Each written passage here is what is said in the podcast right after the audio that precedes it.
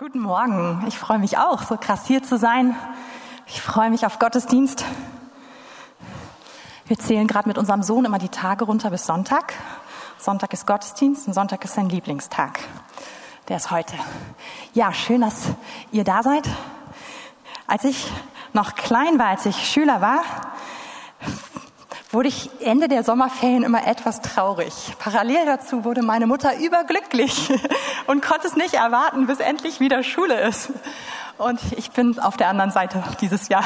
Ich freue mich, ich freue mich auf morgen. Morgen geht die Schule wieder los, morgen geht die Kita wieder los. Und ich preise den Herrn dafür. Also Gudi, das Wort mit der Erholung in allen Ehren. Ich freue mich, sorry. Genau. Ja, ich habe in den letzten Wochen äh, weniger Zeit für mich gehabt als sonst. Es war Kita-Schließzeit, es war viel los und wenn ich Zeit hatte, einfach wenn ich mir Zeit nehmen konnte und mich zurückziehen konnte, bin ich immer wieder im Johannesevangelium gelandet und ich habe es einfach genossen, mir einfach so das immer und immer wieder anzuschauen, wenn ich am Ende war, einfach wieder am Anfang zu starten. Und ich habe mich so richtig äh, ja da reinfallen lassen und immer wieder einfach so mit meinem Herzen Jesus angeschaut und gedacht, Mensch, ich, es ist so schön, dich mehr zu erkennen. Es ist so schön ähm, zu hören, was du sagst und mir vorzustellen, wie du bist und einfach da reinzutauchen. Und es gibt eine Passage, die ich ähm, sehr interessant finde. Wir werden ähm, uns heute so ein bisschen bewegen, ähm, und zwar in Johannes 1. Das ist die Stelle, wo Jesus seine Jünger, die Ersten, beruft. Es gibt noch weitere Stellen, aber ich ähm, beschränke mich jetzt auf diese. Und habe mich immer so gefragt, was hat die Jünger veranlasst, zu sagen, ja, ich lasse alles stehen und liegen und mit dem Kerl gehe ich mit. Und das können wir so lesen, und zwar ab Vers 35. Am folgenden Tag stand Johannes wiederum da und zwei seiner Jünger. Es geht um Johannes den Täufer. Und indem er auf Jesus blickte, also Jesus war auch in dieser Szene, der vorüberging, sprach er, siehe das Lamm Gottes. Und die beiden Jünger hörten ihn, also zwei von den Jüngern von Johannes, reden und folgten Jesus nach. Und diese beiden Jünger verbringen einen ganzen Tag mit Jesus. Ich skippe etwas. Und in Vers 40 lesen wir, Andreas, der Bruder des Simon Petrus, war einer von den beiden, die es von Johannes gehört hatten und ihm nachgefolgt waren. Und dieser findet zuerst seinen Bruder Simon und spricht zu ihm, wir haben den Messias gefunden, das ist übersetzt den Gesalbten. Und er führte ihn zu Jesus. Jesus aber sah ihn an und sprach, du bist Simon, Sohn Jonas. Du sollst Käfers heißen, das heißt übersetzt Stein. Am folgenden Tag wollte Jesus nach Galiläa reisen. Da findet er Philippus und spricht zu ihm, folge mir nach. Philippus aber war von Bethsaida, aus der Stadt des Andreas und Petrus.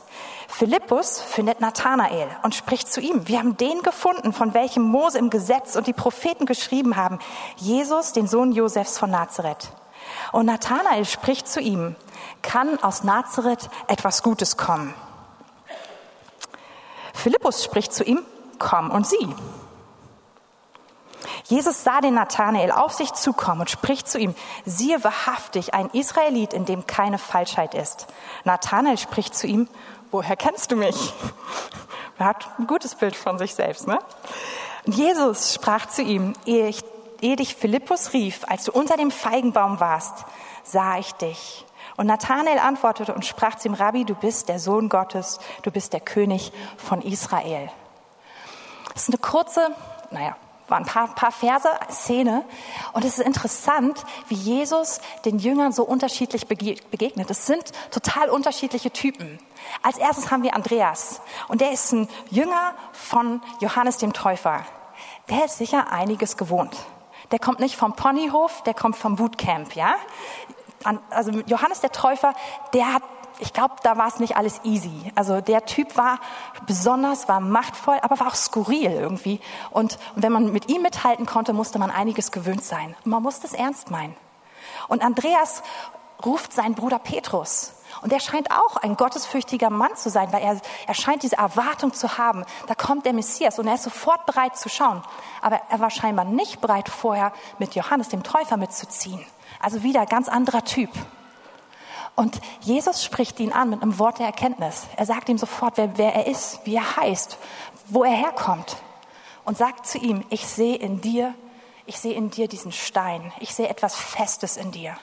Jesus begegnet ihm mit diesem Wort der Erkenntnis und gleichzeitig mit einem Wort, was Identität in ihn reinspricht. Und nicht unbedingt das anspricht, was alle anderen sehen. Und als nächstes sucht, das heißt, er sucht Philippus. Die anderen sind auf Jesus zugekommen, aber Jesus macht sich auf und sucht Philippus. Und er ruft ihn und Philippus ist sofort bereit und sagt, ja, ich bin dabei. Und Philippus holt seinen Freund Nathanael und das ist scheinbar jemand, der ein bisschen kritischer ist. Der, der ein bisschen mehr zweifelt, der irgendwie auch so einen zynischen Unterton drin hat, ja? Und er holt ihn und sagt, na komm doch, dann schau es, prüf es. Und Jesus geht auf ihn zu und spricht ihn an in einer Art auch da. Er, er, er spricht ihm etwas zu, was noch gar nicht da ist. Sagt ein Mann ohne Falsch. Und er spricht ihn an und, und, und Nathanael nimmt es an. Und so haben wir diese ganz unterschiedlichen Typen, denen Jesus ganz unterschiedlich begegnet. Er kennt sie, er schätzt sie, er spricht sie an und sie sind bereit, alles loszulassen und ihm nachzufolgen. Und häufig denken wir, das war der größte, das war so der große Schritt, den die Jünger gehen mussten. Was für ein Preis, den sie gezahlt haben. Familie zurücklassen, Freunde zurücklassen. Aber mal ganz ehrlich, sie haben, sie haben das gefunden, worauf die ganze Zeit gewartet wurde. Stell dir vor, du, du bist, du bist wirklich, du trainierst Fußball, Fußball, Hardcore. Und du meinst es richtig ernst. Und nun kriegst du einen Anruf vom Bundestrainer und der fragt dich, ob du in sein Team kommen möchtest. Würdest du sagen, äh, ich weiß nicht so genau, ist schon ein hoher Preis, ich muss umziehen oder ich muss, muss, ins, muss ins Trainingslager? Ich glaube, du wärst bereit, weil dein ganzes Leben ging schon in diese Richtung. Oder du bist Musiker und Bono ruft an und sagt, ich gehe auf Welttournee und ich brauche Vertretung. Einer von meinen Zweien ist ausgefallen. Kannst du einspringen? Ähm, ich glaube, man würde nicht lange überlegen, sondern man würde sagen, das ist, das ist der Moment meines Lebens. Und ich glaube, die Jünger haben diesen Moment ihres Lebens ergriffen. Und der Preis, den wir häufig denken, der sehr, sehr hoch war, ich weiß gar nicht, ob er für sie so hoch war oder ob es nicht eher eine Riesensternstunde war. Aber, und jetzt kommt so ein bisschen der Punkt, auf den ich mehr hinaus möchte. Ich glaube, die Jünger haben an einer anderen Stelle einen enorm hohen Preis bezahlt, den wir manchmal, wenn wir die Bibel einfach so lesen, den wir überlesen können. Und zwar, ich glaube, dass sie einen hohen Preis gezahlt haben darin, es miteinander auszuhalten und mit Jesus auszuhalten. Wir müssen uns vergegenwärtigen, Jesus war ein Wanderprediger. Und Jesus hat ihn nicht eingeladen zum Kaffee trinken, seine Jünger, sondern Jesus war mit ihnen lange Zeit, jahrelang unterwegs. Und die haben zusammen gecampt, gelebt. Und jetzt haben wir uns eben am Anfang angeschaut, wie unterschiedlich diese Jünger waren. Und diese Jünger mussten nun jahrelang zusammen aushalten. Und ich glaube, da ist eine enorm viel größere Spelle oder eine viel, viel größere Herausforderung, als wir uns das vorstellen können. Und dann mussten sie noch mit Jesus mithalten. Und Jesus, der war manchmal auch nicht zu verstehen. Der war manchmal, der, der war besonders. Der, von ihm ging etwas aus, alle, keine Frage. Aber, aber um Jesus herum war eigentlich immer Spannung. Und das auszuhalten, damit zu kommen, ich glaube, da haben die Jünger einen gigantischen Preis bezahlt. Und ich bin völlig überzeugt davon, dass er sich lohnt. Und das möchte ich mit euch heute Morgen so ein bisschen anschauen. Also wir haben uns eben, ähm, nee, andersrum. Also ich habe gesagt, ich glaube, die Jünger waren herausgefordert miteinander. Und ich glaube zum Beispiel, dass Schnarchen dabei jetzt nicht so die ganz, ganz große Herausforderung war, wenn man so dran denkt, was könnte, was könnte Spannung erzeugen beim Zusammenleben. Ganz ehrlich, sind einfach diese Punkte wie ähm, Aufräumen, Reinlichkeit, Pünktlichkeit, Essensgewohnheiten, Humor und natürlich Charaktere, die zusammenkommen, wenn man zusammen ist. Ne? Und ich weiß nicht, wie es euch geht, wie viele Jahre Erfahrung ihr habt im Leben in einer Kommune oder sowas. Ich bin erprobt in Jugendreisen und Kinderreisen. Ich über, schon über 30 Jahre bin ich als Mitarbeiter mit dabei gewesen, manchmal mehrmals pro Jahr. Und ich liebe diese Zeiten. Wirklich. Es ist, ich, ich liebe es. Aber es ist doch immer wieder interessant, wie unterschiedlich Personen auf bestimmte Dinge reagieren können und wahrnehmen können und was da aufeinanderstoßen kann.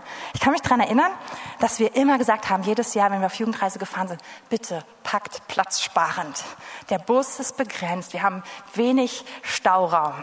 Und dann, dann war es immer interessant zu sehen, wenn wir dann alle an der Abfahrtstelle waren, was so für den Einzelnen heißt, bitte platzsparend packen. Ich kann mich daran erinnern, da kam eine, ein, ein, ein super liebes Mädchen an Sie kam an mit zwei Koffern, also genau genommen waren das so härtere Reisetaschen. Zwei. In der Größe jeweils von einem vollen Sarg für eine ausgewachsene Person. Ich glaube, wir hätten in jede von ihren Taschen mindestens zwei Personen komplett reinlegen können, plus ihre Klamotten. Und ich habe mir das so angeguckt, dachte, oh oh, der Busfahrer, der wird schimpfen.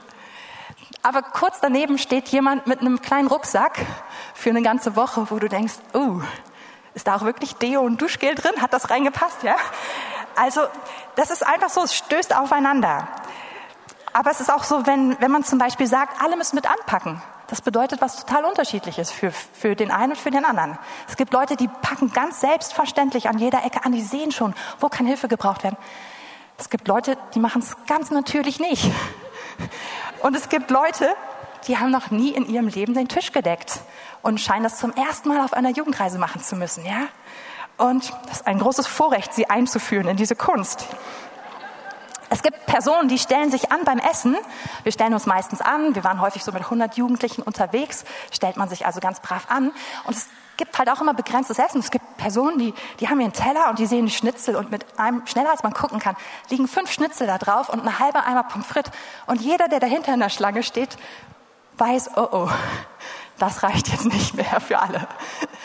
Und es gibt Leute, die trauen sich kaum zu essen, weil sie alle anderen angucken und denken, alle müssen satt werden. Okay, ich übertreibe, oder ist, ist es nicht mehr übertrieben? Ich habe noch viel verrücktere Sachen erzählt. Aber ich habe meinen Mann gefragt und er meinte, ein paar davon, die darf man einfach nicht in der Predigt erzählen. Und ich, ich richte mich nach seinen Worten. Ähm, aber diese, diese verschiedenen Typen stoßen aufeinander. Wenn Menschen berührt sind von der Gegenwart Gottes, es gibt Personen, die können danach nicht aufhören zu reden. Die sind völlig aufgekratzt. Die können die ganze Nacht durchsingen. Und sie denken, sie tun allen Gefallen, wenn sie auch noch anfangen, in laut zu singen, während alle anderen schlafen wollen oder so. Es gibt andere, die sind berührt von der Gegenwart Gottes und die gehen ganz tief in sich. Sie werden so ganz kontemplativ und, und denken über die gesamte Welt in neuen Kontext nach, ja? Und, und das ist die eine, aber wenn du die immer alle auf einem Haufen zusammen hast, wie kommt da wie, wie passt das? Ich kann euch sagen, da gibt es immer viel, viel Reibung. Und jedes Jahr gab es diese Punkte, wo ich und viele andere Mitarbeiter, wo wir einfach an unseren Grenzen waren, wo wir immer wieder vor Gott kommen mussten und sagen können, oh, das ist anstrengend, das, ich weiß gar nicht, was ich damit machen soll. Wo wir auch voneinander geweint haben, einfach gebetet haben, einander in den Arm genommen haben und dann weitergegangen sind, häufig sehr, sehr gute Lösungen gefunden haben. Es gab eine, dann höre ich auf mit dem, mit dem kleinen Ausflug hier. Es gab eine Rückreise von einer Reise, die ist so lange her, ich glaube, die ist wirklich verjährt, sodass ich das erzählen kann. Wir hatten den total dummen Gedanken, wir fahren mit Privat-PKWs auf Jugendreise. Wir waren damals noch eine kleinere Gruppe. Und mein Mann und ich, wir hatten unser erstes so fast neues Auto, ja? Ein Golf 4. Das war für uns wow. Zwei Wochen vor der Jugendreise bekommen. Und wir sind also dorthin gefahren, sind auch noch in einen krassen Hagel reingekommen, hatten ein super Camp ähm, an einem schönen See und sind wieder zurückgekommen. Und auf dem Rückweg hatte ich, äh, ich war Fahrerin und und ich war echt, ich war K.O. von einer Woche Nonstop-Programm und habe gemerkt, wie es einfach schwer fiel, auch gegen die Sonne immer zu gucken, wie meine Augen gekämpft haben. Und dann dachte ich irgendwann, oh, ich schaffe das nicht mehr.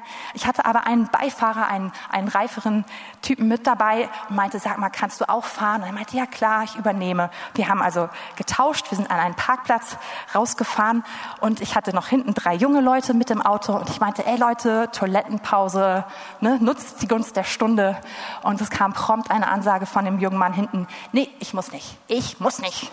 Ich war so, okay, ich zwing dich nicht, aber ich wollte es mal gesagt haben. Ne? Gut, wir tauschen, wir steigen ein, wir sind, wir fahren gerade auf die Autobahn wieder drauf. Da ruft es von hinten, ich muss auf Klo, ich muss auf Klo, ich muss auf Klo. Ich dachte mir so, Mann, wir sind auf Jugendreise, nicht auf Kinderreise.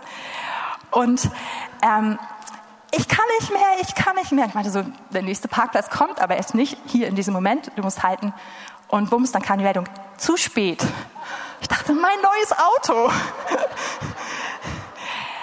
Und habe also eine, eine Tüte ausgekramt und meinte, ab jetzt sitzt du auf einer Tüte, ja? Und aber dann ging es weiter, wir fahren weiter. Auf einmal fing dieser junge Mann an mit einem anderen jungen Mädel. Es waren beides Schüler von, ähm, also eins war eine Schülerin, auch, auch die, die, die von Fabi und ein anderer, der, der andere junge Mann war ein Schüler von einer anderen Lehrerin aus der Gemeinde, fing an, sich in die Wolle zu kriegen. Und ich habe von vorne also beschwichtigt ähm, und dann ging es los, die fing an, sich zu kloppen, hinten auf dem Rücksitz, also wirklich zu kloppen. Und der Fahrer, der für mich übernommen hat, der, der ist gut sportlich gefahren. Und, aber er meinte dann immer, wir sind, war so ein bisschen Stop and Go. Und ich dachte ein paar Mal, wir fahren das Auto gleich zu Schrott. Meinte ich, ey, was ist los? Ja, ich will die Bremsen ein bisschen schonen. Ich war so, nein, bitte bremst, wir wollen alle überleben. Genau. Also das sind Situationen, die man erlebt, wenn man sich darauf einlässt. Es war noch dramatischer, aber ich lasse mal die, äh, ich glaube, ihr versteht, was ich sagen wollte, ja? Und so war es bei den Jüngern auch. Und das möchte ich eigentlich nahelegen. Die Jünger sind nicht total stoisch abgeklärte Leute gewesen, die schon halb heilig waren oder schon dreiviertel heilig waren, als Jesus sie berufen hat, sondern ich will uns nahelegen, dass sie genau drauf waren wie du und ich. Und die waren super unterschiedlich. Und wenn du die alle zusammennimmst, dass es genau diese Mischungen ergibt, von denen ich gerade geredet habe. Und eben nicht nur für eine Woche, sondern noch viel, viel mehr. Ja? Wir haben uns eben so ein bisschen die Charaktere der Einzelnen angeschaut. Überlegt mal, wie reagiert ein Petrus, wenn er unter Druck kommt? Wenn, es richtig, wenn, er, wenn er richtig herausgefordert wird, wenn er richtig angepiekst ist. Oder wenn, er, wenn, er, wenn irgendwas ganz Aufregendes passiert. Wir haben ein paar Beispiele im Wort Gottes. Es gibt ein Beispiel, er fängt einfach an zu reden. Und das heißt, er wusste nicht, was er sagt. Er war einfach aufgeregt und redete halt. Ja, es gibt ein anderes Beispiel, da hat er einfach zu seinem, zu seinem Messer gegriffen und sich, und sich ähm, ja, gewehrt. Wie, wie, wie, wie ähm, reagiert ein Andreas? Wissen wir nicht genau. Aber könnte sein, dass er das schon gewöhnt ist. Und dass er sagt, ey, Ruhe, das klappt schon. Ich habe ich hab sowas ähnliches schon erlebt, ist in Ordnung. Wie, wie reagiert Nathanael? Vielleicht kritisch? Vielleicht zynisch? Wie reagiert Johannes? oh, der wird sagen, ach Jesus, lass uns kuscheln. Wie reagiert Thomas? Der sagt, ah, ich wusste von vornherein, das klappt hier alles nicht. Ja? Und jetzt überlegt euch mal, wir finden es lustig in diesem Moment, aber das ist das, was die, was die Jünger hatten. Und, und wir lesen, wenn wir, wenn wir genau hingucken, gibt es immer wieder Stellen, wo wir merken, wie es doch, wie sie ringen mussten miteinander, wie sie auch immer wieder zusammen bewegt haben. Wer von uns ist der Größte? Darum ging es überhaupt nicht. Aber sie waren ständig mit dieser Frage beschäftigt. Wer von uns ist der Größte? Und so, so wenn wir genau hinschauen, lesen wir das. Wir lesen, wie, wie, wie die Mutter von Johannes und von ähm, Jakobus probiert, ihren Kindern einen, einen Ehrenplatz zu reservieren bei Jesus. Und wir lesen, wie alle anderen sauer darüber sind, als es rauskommt. Und all diese, all diese, diese kleinen Dinger und, und diese Kämpfe, sie sind irgendwie doch erwähnt. Und eine Stelle, die möchte ich jetzt mit euch anschauen. Lukas ähm, 22. Und der Kontext ist der, es ist das letzte Abendmahl mit Jesus. Jesus hat seinen Jüngern gesagt, ich, mich hat so danach verlangt, hier mit euch zusammen zu sein. Ich werde bald nicht mehr da sein. Ich muss mein Leben geben. Er, er macht sich verletzlich. Er, es ist sein herausforderndster Moment. Und er, er weiß, also er weiht seine Jünger ein und er nimmt sie mit rein und feiert mit ihnen das Abendmahl. Sagt, das ist was, ich, ich gebe mich, so wie ich dieses Brot euch gebe und wie ich diesen Wein gebe. Und dann lesen wir hier in Vers 24. Es entstand aber ein Streit unter ihnen, wer von ihnen als der Größte zu gelten habe. Er aber sagte zu ihnen, die Könige der Heidenvölker herrschen über sie und ihre Gewalthaber nennt man Wohltäter. Ihr aber sollt nicht so sein, sondern der Größte unter euch soll sein wie der Jüngste und der Führende wie der Dienende. Mitten in dieser Stelle, die Jünger peilen es nicht, sind ganz woanders und sind schon wieder in so einem Contest und in so einem Streit. Ja? Und wie leicht wäre es doch gewesen zu sagen, wenn man einer der Jünger ist, ey, ich bin draußen hier. Das ist doch alles verrückt. Wie leicht wäre es für mich zu sagen, in so einer Jugendreise, ey, komm, mein neues Auto und so weiter. Das ist doch einfach, das ist doch ein Affenzirkus hier. Das ist eine Freakshow, ich bin draußen. Das ist so, so leicht. Das, der Punkt ist nur der, ich bin selber auch Teil davon. Ich bin genauso unvollkommen. Und ich kann mich rausziehen. Ich kann Anstoß nehmen an dieser Situation. Anstoß nehmen ist so leicht. Aber ich kann dabei eben auch das Beste verpassen. Und wie viele Jünger und wie viele Leute haben Jesus zugehört? Es waren Tausende, es waren die Massen. Und wie viele waren wirklich Jünger? Wie viele sind dabei geblieben? Ich glaube, die Tausende, sie haben sich beraubt um das Beste. Und ich habe eben gesagt, es gibt diesen Anstoß, den man nehmen kann, nämlich diesem Miteinander Jesus nachzufolgen. Das ist immer herausfordernd, immer. Aber es gibt diesen zweiten Anstoß. Es gibt nämlich diesen Anstoß, Jesus zu folgen. Jesus, der manchmal so mystisch ist, der manchmal so überhaupt nicht verstehbar ist. Und auch dazu möchte ich euch irgendwie einfach nur kurz, also möchte ich uns daran erinnern. Zum Beispiel erinnert euch, wie Jesus mit der Frau umgeht, die aus Syrophönizien kommt, die dringende Not mit ihrer Tochter hat und zu ihm kommt und sagt, meine Tochter braucht Befreiung, meine Tochter braucht deine Berührung. Und er sagt so, es ist nicht richtig, dass man die Speise nimmt, den Kindern wegnimmt und den Hunden gibt. Oh, das ist krass.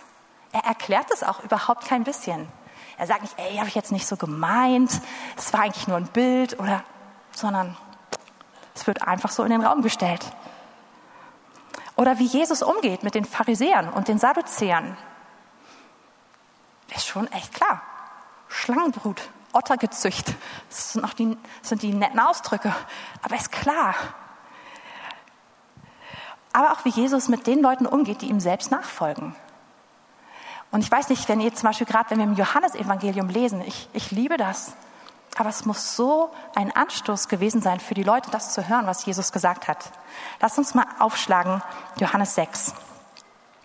Jesus hat eine riesige Menschenmenge ähm, gespeist. Er hat Brot vermehrt, er hat Fisch vermehrt. Und die suchen ihn. Und nun fängt er an mit ihnen und probiert mit ihnen über Brot zu reden und ihnen zu sagen, ich bin das wahre Brot. Es gibt Speise, die vergeht und es gibt Speise, die bleibt und das bin ich. Und er probiert sie, ihnen zu sagen, wer er wirklich ist und worum es geht. Und er wird immer, immer drastischer. Wenn ihr von vorne lesen wollt, müsst ihr in Vers 32 anfangen. Aber wir springen jetzt rein in Vers 51. Und hier sagt Jesus, ich bin das lebendige Brot, aus dem Himmel herabgekommen. Wenn jemand von diesem Brot isst, so wird er leben in Ewigkeit. Das Brot aber, das ich geben werde, ist mein Fleisch das ich geben werde für das Leben der Welt. Schon, schon herausfordernd, oder? Besonders wenn man nicht das weiß, was wir jetzt schon wissen, sondern wenn man in der Situation drin ist. Da stritten die Juden untereinander und sprachen, wie kann dieser uns sein Fleisch zu essen geben? Darum sprach Jesus zu ihnen, wahrlich, wahrlich, ich sage euch, wenn ihr nicht das Fleisch des Menschensohns esst, bis hierhin war schon krass und jetzt packt er einen drauf, und sein Blut trinkt, so habt ihr kein Leben in euch. Wir müssen, wir müssen uns daran erinnern, er redet mit Juden, die, die waren unrein, wenn sie einen toten Menschen angefasst haben. Ja? Jetzt fängt er an zu sagen, ihr müsst mein Fleisch essen und mein Blut trinken. Wer mein Fleisch isst und mein Blut trinkt, der hat das ewige Leben und ich werde ihn auferwecken am letzten Tag. Denn mein Fleisch ist wahrhaftig Speise und mein Blut ist wahrhaftig Trank.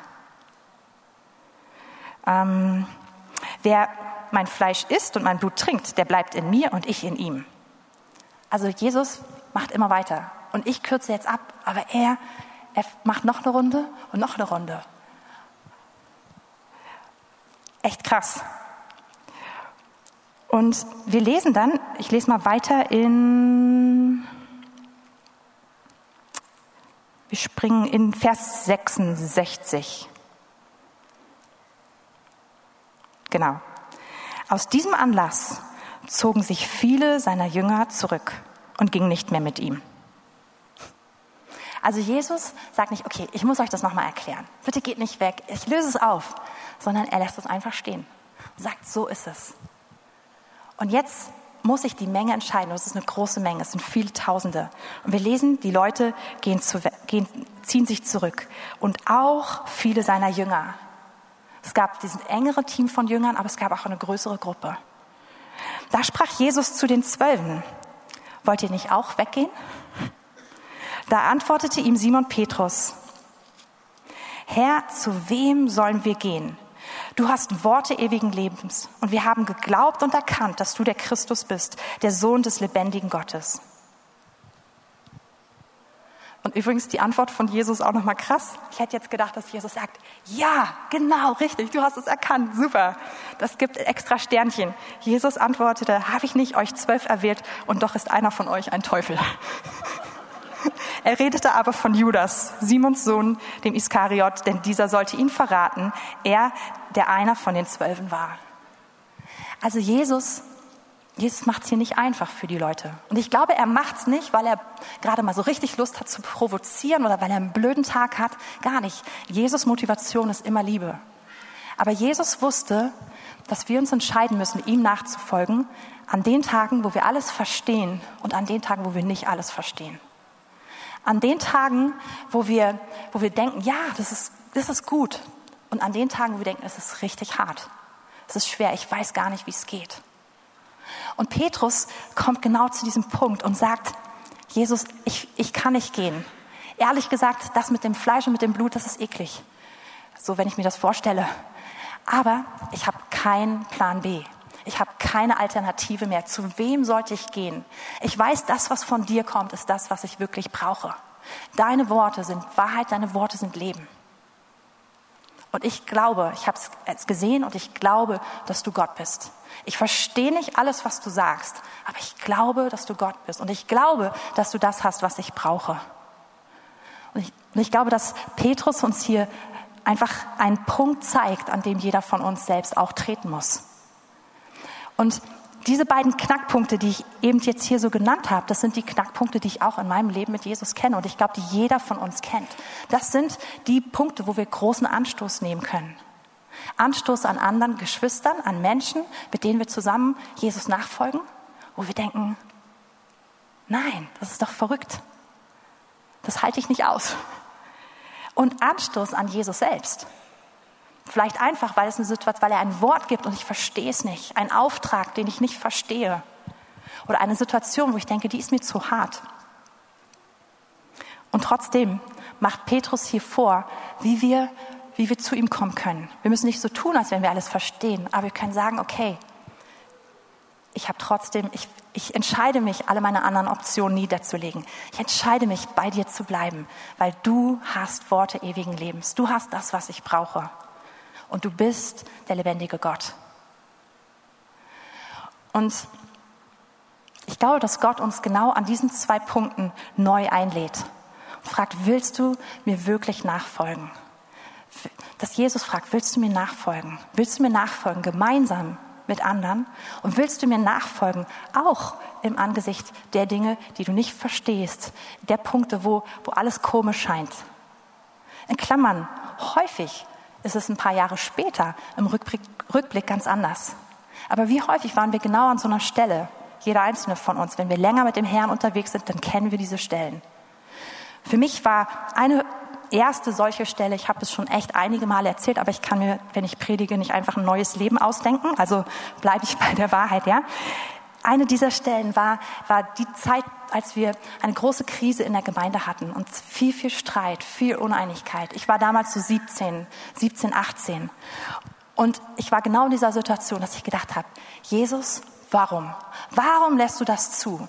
wir folgen dir doch nach. Mann, wir meinen es gut. Wir, wir beten für Erweckung und, und wir, wir sind für dich da. Warum lässt du zu, dass hier so ein Streit ist? Warum lässt du so viel Zerstörung zu?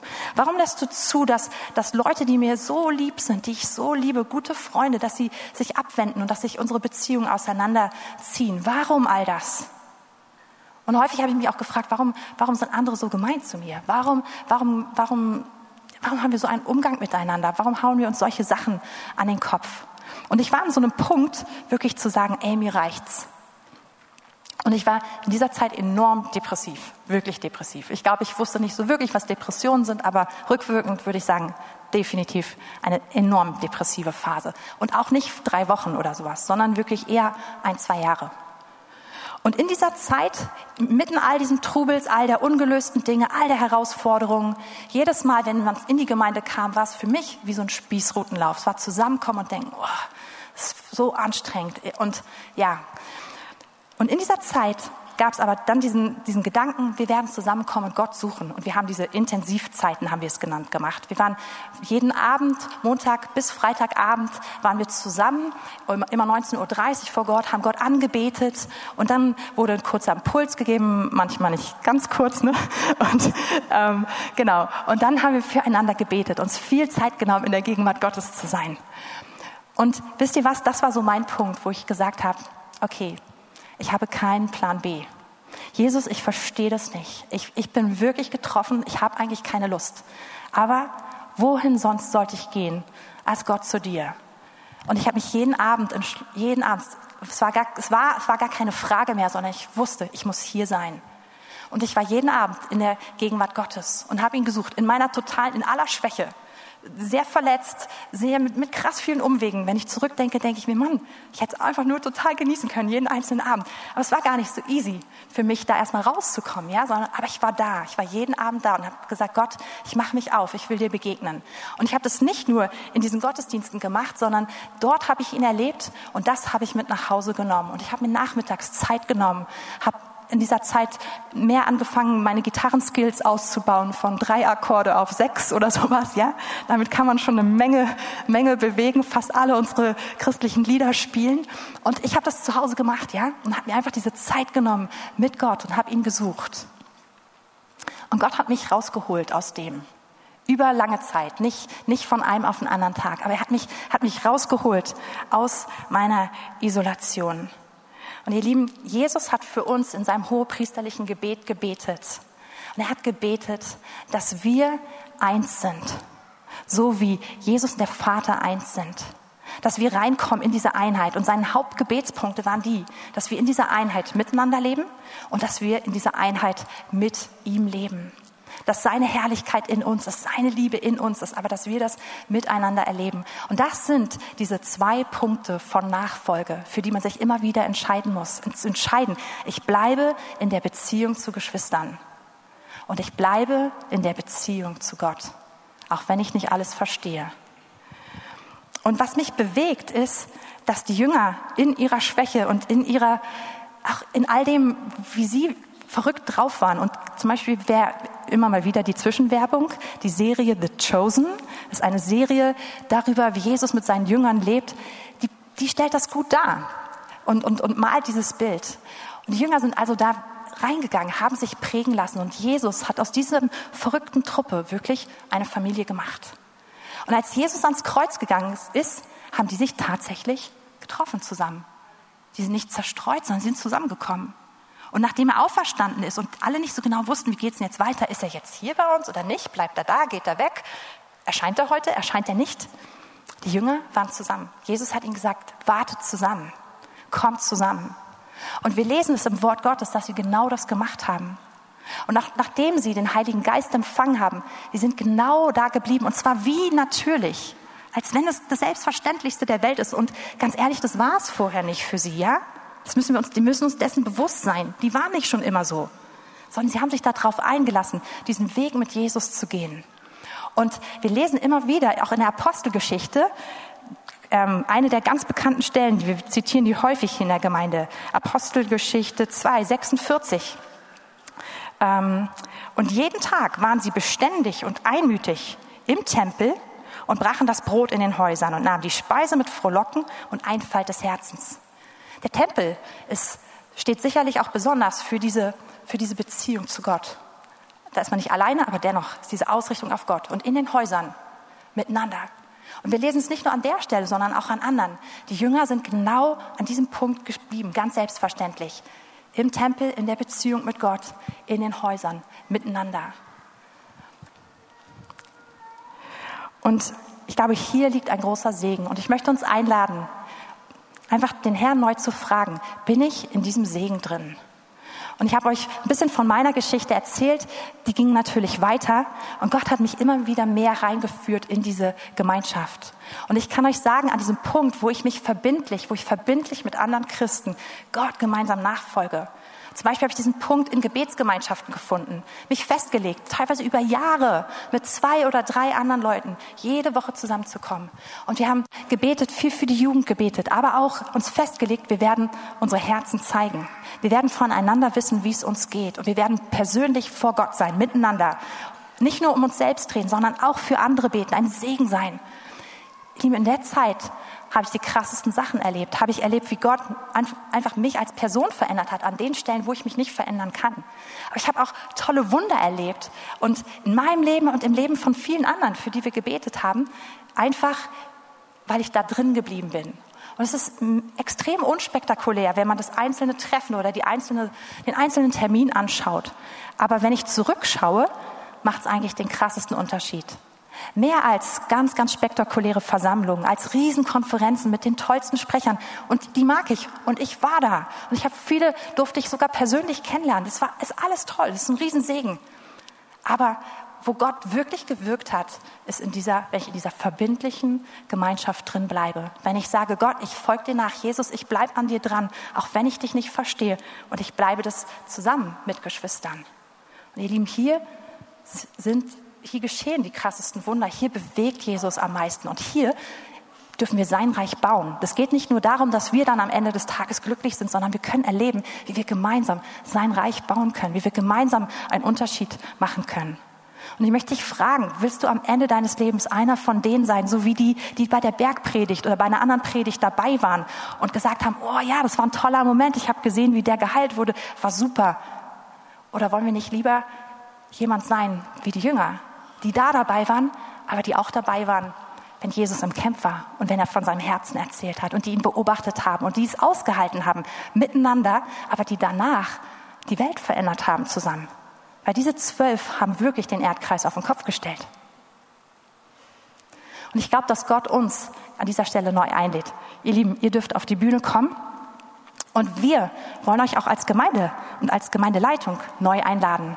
Das ist nicht heute ein Thema, sondern das Thema wird die nächsten Wochen uns weiter bewegen. Und wir werden euch auch dann Angebote machen und sagen, wie wollen wir das wirklich umsetzen? Wir wollen das auffangen, weil ich glaube, dass wir hier eine stärkere Betonung setzen müssen. Wir haben sie irgendwie immer gefühlt ideell in unseren Herzen gehabt, aber nicht immer gelebt. Und an der Stelle wollen wir, wollen wir wirklich Buße tun und umkehren und, und auch anders einen anderen Weg einschlagen und euch mit einladen, weil ich glaube, dass Gott hier an der Stelle echt wirken möchte unter uns. Und jetzt möchte ich den Heiligen Geist einladen, dass er zu unseren Herzen redet. Und frage ihn doch einfach mal selber auch, wo betrifft mich das? Frag ihn, gibt es einen Punkt, wo ich Anstoß genommen habe, wo ich mich zurückgezogen habe? Dir selbst gegenüber, also Gott gegenüber oder anderen gegenüber?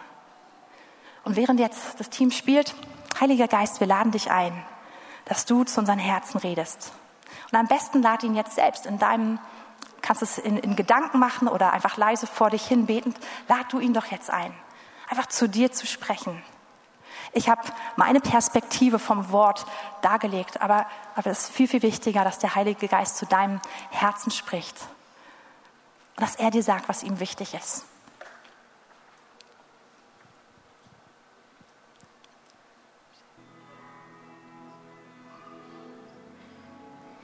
Herr, ich bete, dass du uns zeigst, wo wir Anstoß genommen haben und uns zurückgezogen haben und aus deinem perfekten Plan rausgetreten sind. Herr, ich bete, dass du uns zeigst, dass du wirklich gut bist, dass du Gutes für uns hast, dass du uns gut führen möchtest. Und ich bete, dass du uns in deinen Originalplan hineinführst, jeden einzelnen von uns, auch uns als ganze Gemeinde. Herr, wir wollen dir folgen. Jesus, wir wollen dir folgen. Wir wollen lernen, dir gemeinsam zu folgen, von Tag zu Tag mehr. Wir danken dir, dass du mit uns gegangen bist bis hierher und dass du jeden Tag weitergehst mit uns. Und ich bete, dass du, dass du uns führst, dass du jeden Einzelnen von uns führst, dass wir zu dem Punkt kommen und wissen, ich bin ein Nachfolger. Ich bin nicht jemand, der in der großen Menge dabei ist und der danach sagt, ja, wie viele Sterne er gibt, sondern ich bin drin. Ich bin ein Nachfolger. Ich habe meine Plan Bs und Cs und Ds abgelegt. Ich gehöre Jesus.